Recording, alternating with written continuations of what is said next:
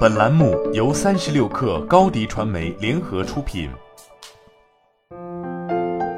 本文来自三十六氪神译局。你现在电脑的浏览器打开了多少个标签页？你是不是觉得无聊，在不同页面之间来回切换？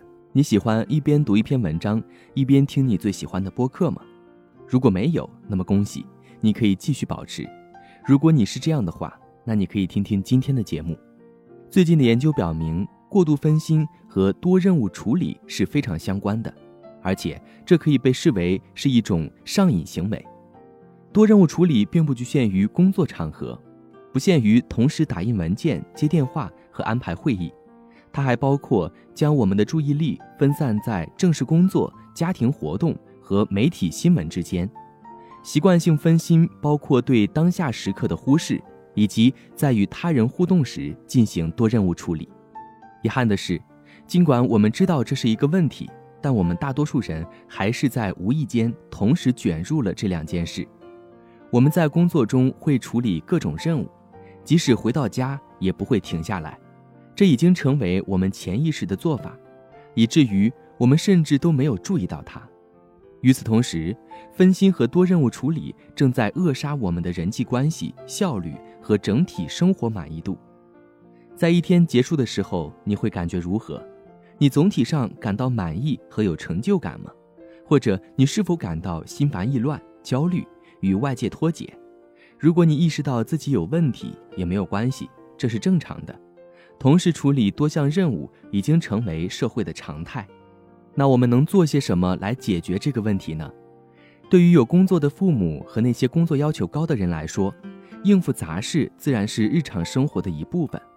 我并不是说你应该完全停止一心多用，关键是要意识到什么时候应该避免分散注意力。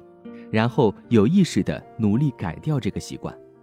首先，也是最重要的是，你需要接受你不能同时做所有的事情这个事实。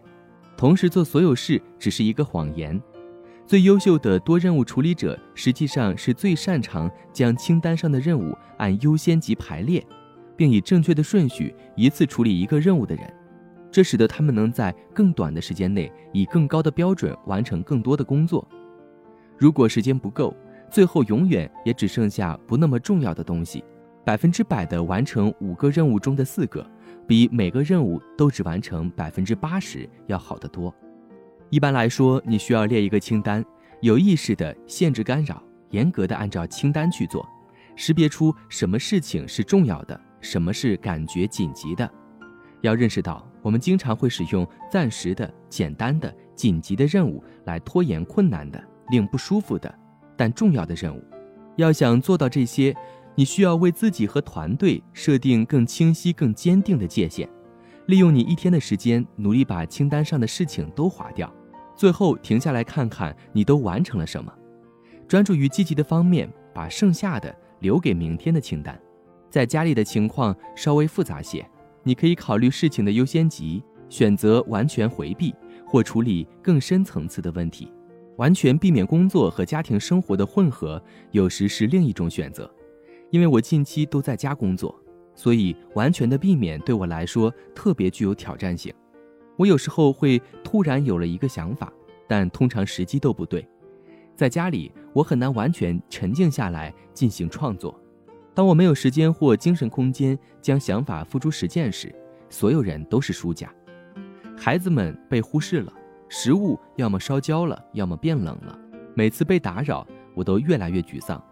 解决问题的答案很简单：无论是什么事情，你都要认识到它并不像你感觉的那么重要或紧急。某个主意也许很好，但我真的需要现在就做吗？或许不是。我可以把它写下来，留到以后做。最后，尤其是如果你总是试图通过社交媒体逃避现实问题的时候。你可能需要评估自己的生活是否有更深层次的问题。你可能只是觉得没有成就感，或与你爱的人的关系很冷漠，但这也可能是临床抑郁症的表现。如果你从来不想关心你的家人，我建议你可以去看看心理治疗师。如果这只是一种习惯，而不是更深层次的问题，那更好。但如果这是心理问题的表现，你或许需要进一步的治疗。这可以为你和你爱的人省去很多麻烦和痛苦。好了，本期节目就是这样，下期节目我们不见不散。